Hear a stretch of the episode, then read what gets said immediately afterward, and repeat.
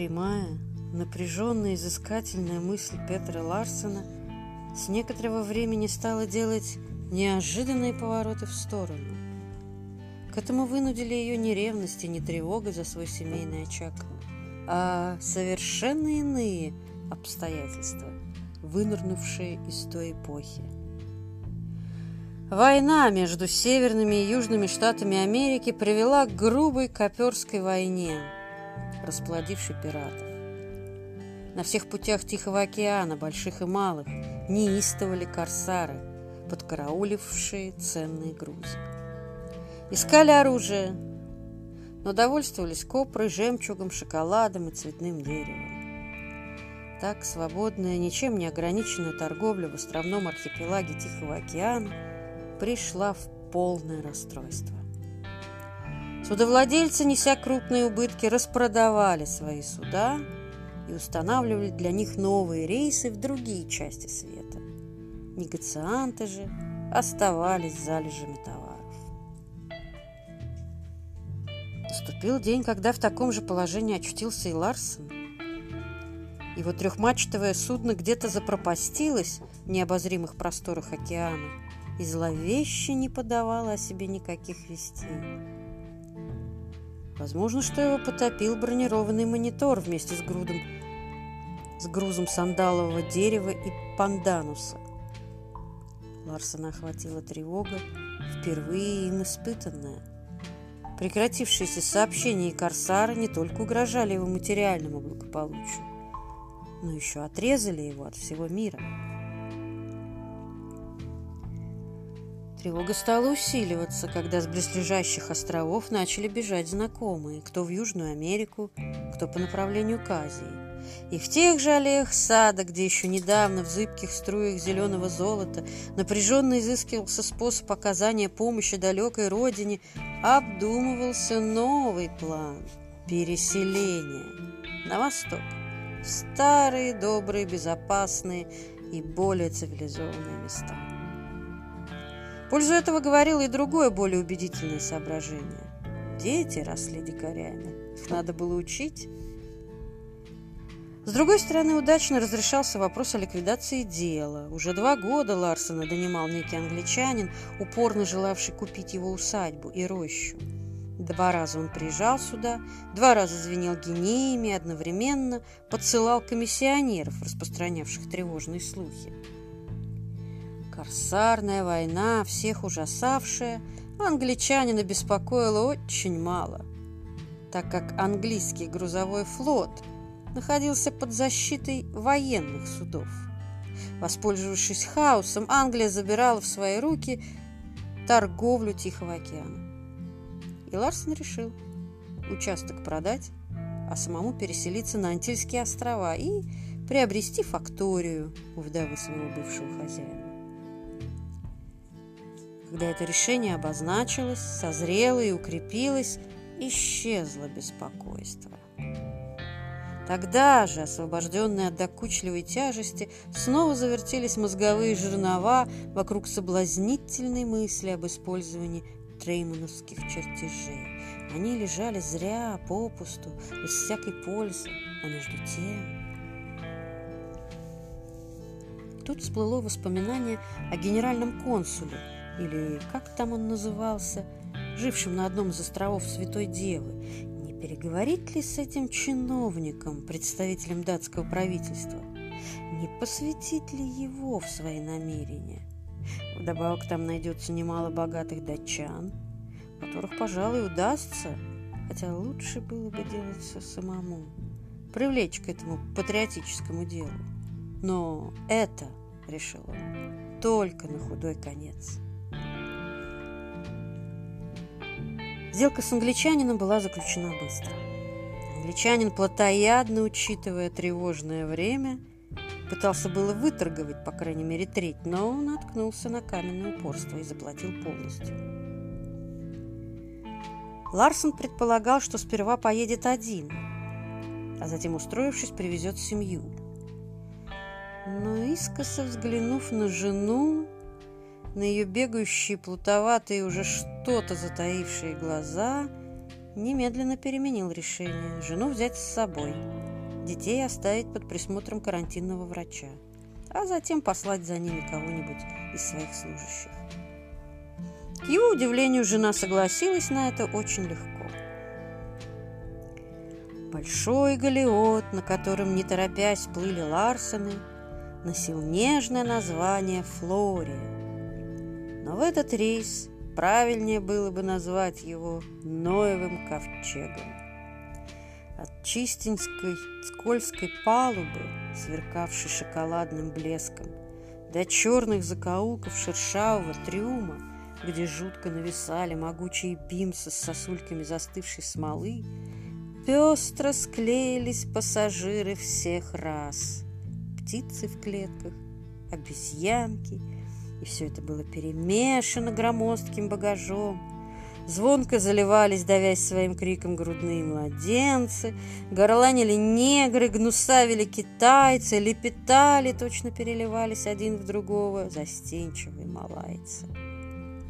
Протискиваясь через вонючую людскую мозаику, уныло метались от форштевня до кормы рослые надменные люди в больших шляпах и бахромчатых штанах. Они нагло смотрели поверх людских голов, перебрасываясь односложными словами, которые звучали заговорщицким перекликанием. После спокойно ленивого величия на тихом острове, где каждый человек был четко на виду, госпожа Ларсон ощущала здесь беспомощную затерянность. Густая шумная толчая показалась ей адом. Новизна, прельщавшая ее в поезде, теперь внушала ей страх и отвращение. Беспрестанная тревога, неумолкавший топот и острые запахи без остатка растворили себе все любопытство островитянки, чуть ли не впервые увидевшей столько новых людей. Съежившись, сидела она возле своих чемоданов, испуганная, немая, пришибленная в ожидании, пока приступ морской болезни свалит ее на узкую неудобную койку. Добавок почти все время она оставалась одна среди незнакомых чопорных людей. Через иллюминаторы доносился яростный гул океана и хлестание бушующих волн, падавших точно мокрые тряпки на палубу. Галиот весь дрожал, напрягался, скрипел, и ей отчетливо казалось, что вот сейчас он развалится и раскроет перед нею черную бездну. Ларсон же целые дни шагал по палубе, никого не замечая десятый или одиннадцатый раз он мысленно повторял свой предстоящий разговор с генеральным консулом, которого он собирался посвятить в свои намерения. Мало искушенный в беседах с неторговыми людьми, он решил, что о такого рода вещах, да еще и с представителем правительства, надо говорить торжественным, накрахмаленным языком, от которого сохнет в горле. Но когда Ларсону показалось, что он окончательно подготовился к разговору, его охватила злая, мучительная досада. Посвящая консула в свою тайну, он этим самым отдавал ее в чужие руки. Между тем, уже с давних лет он привык думать совершенно самостоятельно. Какой усладой было бы сознавать, что великое дело не захватано чужими равнодушными или корыстными руками что от начала своего до конца оно идет по прямой линии, исходящей от него, собственной ларсоновской сердцевины, крепкой, как эбеновое дерево. Да, но эта прямая линия упиралась в пустоту, заполнить которую он собирался при помощи консула и далекого правительства, заседающего в Копенгагене. Проклятие! Ведь существуют же, вероятно, и другие возможности разрешить великую задачу, ибо нет такой задачи, у которой не было бы решения. Если не совсем точного, то хотя бы приблизительного. В эти мгновения припомнился пьяный голландец, начиненный идеями. Еще бы немного пощекотать его лестью и поддакиванием, и он, несомненно, высыл бы, высыпал бы из своей некрепкой головы немало мыслей, которые можно было бы взять на прокат. Впрочем, здесь дело не в изобретательности. Думать он, Ларсон, умеет сам. Вся суть в том, что этот проходимец долго околачивался по всему свету, наталкивался на умных, опытных людей и обладал памятью. Ни золота, ни алмазов, ни дорогого сандалового дерева никто никогда не изобретал. На них счастливо наталкивались. Точно так же наталкиваются на удачные идеи. Надо только уметь хорошенько использовать находку. Когда Ларсон вернулся к жене, он к удивлению своему нашел ее в обществе молодого смуглого человека, который увлеченно рассказывал ей что-то на ломаном спотыкающемся английском языке, пересыпанном немецкими словами. Молодой человек, широкозадый, как такса, и с такими же, как у нее, кривыми ногами, сладко щурил масляные глаза, подергивал губой, сверкал крепкими белыми зубами и прижимал руку к своей выпуклой груди. Госпожа Ларсон внимательно слушала его, склонив голову на бок, и улыбалась, ежеминутно поправляя локоны, развихлявшиеся от сырости. Улыбка ее приподнимала края бледного вялого рта, откуда временами вылетал негромкий горловой смех. Тонкие ноздри ее чуть-чуть трепетали, темный пушок над губой походил на тень, уши стали розовыми. Одновременно на глазах ее играл и струился влажный блеск. Ларсон сразу заметил. И то, и другое, и третье.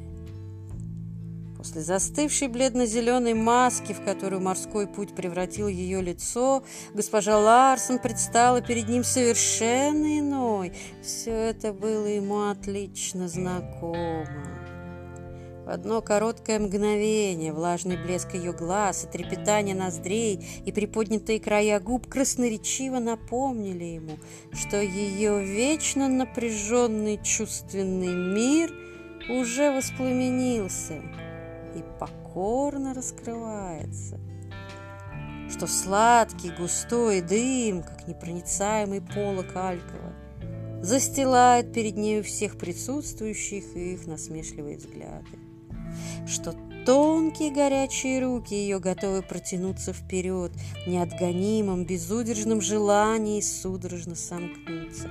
Ларсен очень хорошо знал, что нисколько не ошибается. Сейчас она была кошкой, последним поощрительным мурлыканьем, отвечающей на любовные вопли кота. Еще несколько молчаливых пауз, грациозных выгибаний спины и нервных виляний хвостом, и кокетничающее целомудрение растворится в тумане острых ненасытных желаний, которые приходят у нее внезапно, как шквал. Жидкий огонь ревности растекся по всему телу Ларсона. Он нахмурился, сжал губы, Хорошо бы схватить этого щеголя за воротник и выбросить в иллюминатор. Но, увы, здесь не остров, где богатый, всеми уважаемый Ларсон сам себя мог считать непогрешимым судьей. Он церемонно поклонился. Собеседник госпожи Ларсон быстро вскочил, почтительно изогнулся и назвал свою фамилию. Фаринелли. Спугнутая кошка сразу остыла в своей любовной стоме и поджала хвост. Узкой белой рукой с ямочками на локтях она поправила съехавшую на бок мантилью и дипломатично улыбнулась обоим. Непременно узнай у господина Фаринелли рецепт прекрасного средства против морской болезни. Коньяк и что-то еще. Помогает мгновенно. Ларсон подозрительно посмотрел на рюмку, стоявшую на столике между койками, и хмуро кивнул головой. «А вы не изволите страдать от качки?» – любезно спросил Фаринелли у Ларсона, который молча разматывал шейный шарф. «Нет», – коротко ответил тот. про себя подумал, что этому знакомству надо немедленно положить конец, иначе исчезнет спокойствие, необходимое для дальнейших мыслей о предстоящем решении. «Я тоже не страдаю», — продолжал Фаринелли, закладывая два пальца за свой коричневый двубортный жилет. «Я, правда, родился в горах, в Альпах, в городе Картина де Ампеццо. Может быть, изволили слышать? В Доломитах. Но много ездил по Средиземному морю и к качке привык». «Вы моряк?» — с нескрываемым жадным интересом спросила госпожа Ларсон.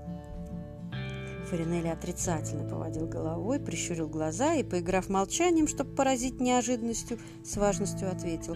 «Мне приходилось много ездить как участнику научных экспедиций, и сейчас я возвращаюсь тоже из одной такой же экспедиции». Госпожа Ларсон ничего не поняла. Научная экспедиция? По крайней мере, ее узкие брови недоуменно изогнулись и замерли вместе с появившимися морщинками. Зато ее супруг удостоил Фаринелли внимательным взглядом. Со времени встречи с голландским инженером наука стала внушать ему большое к себе уважение. Фаринелли мгновенно учел этот интерес к своей особе и оживился. Научные занятия нисколько не мешали ему усвоить практическую истину, утверждав, что, что самый верный способ – безнаказанно поухаживать за чужой женой, это понравится ее супругу. Он повернулся к Ларсону, перестал щурить глаза и, сделав серьезное лицо, принялся объяснять ему, в чем заключается его научная деятельность.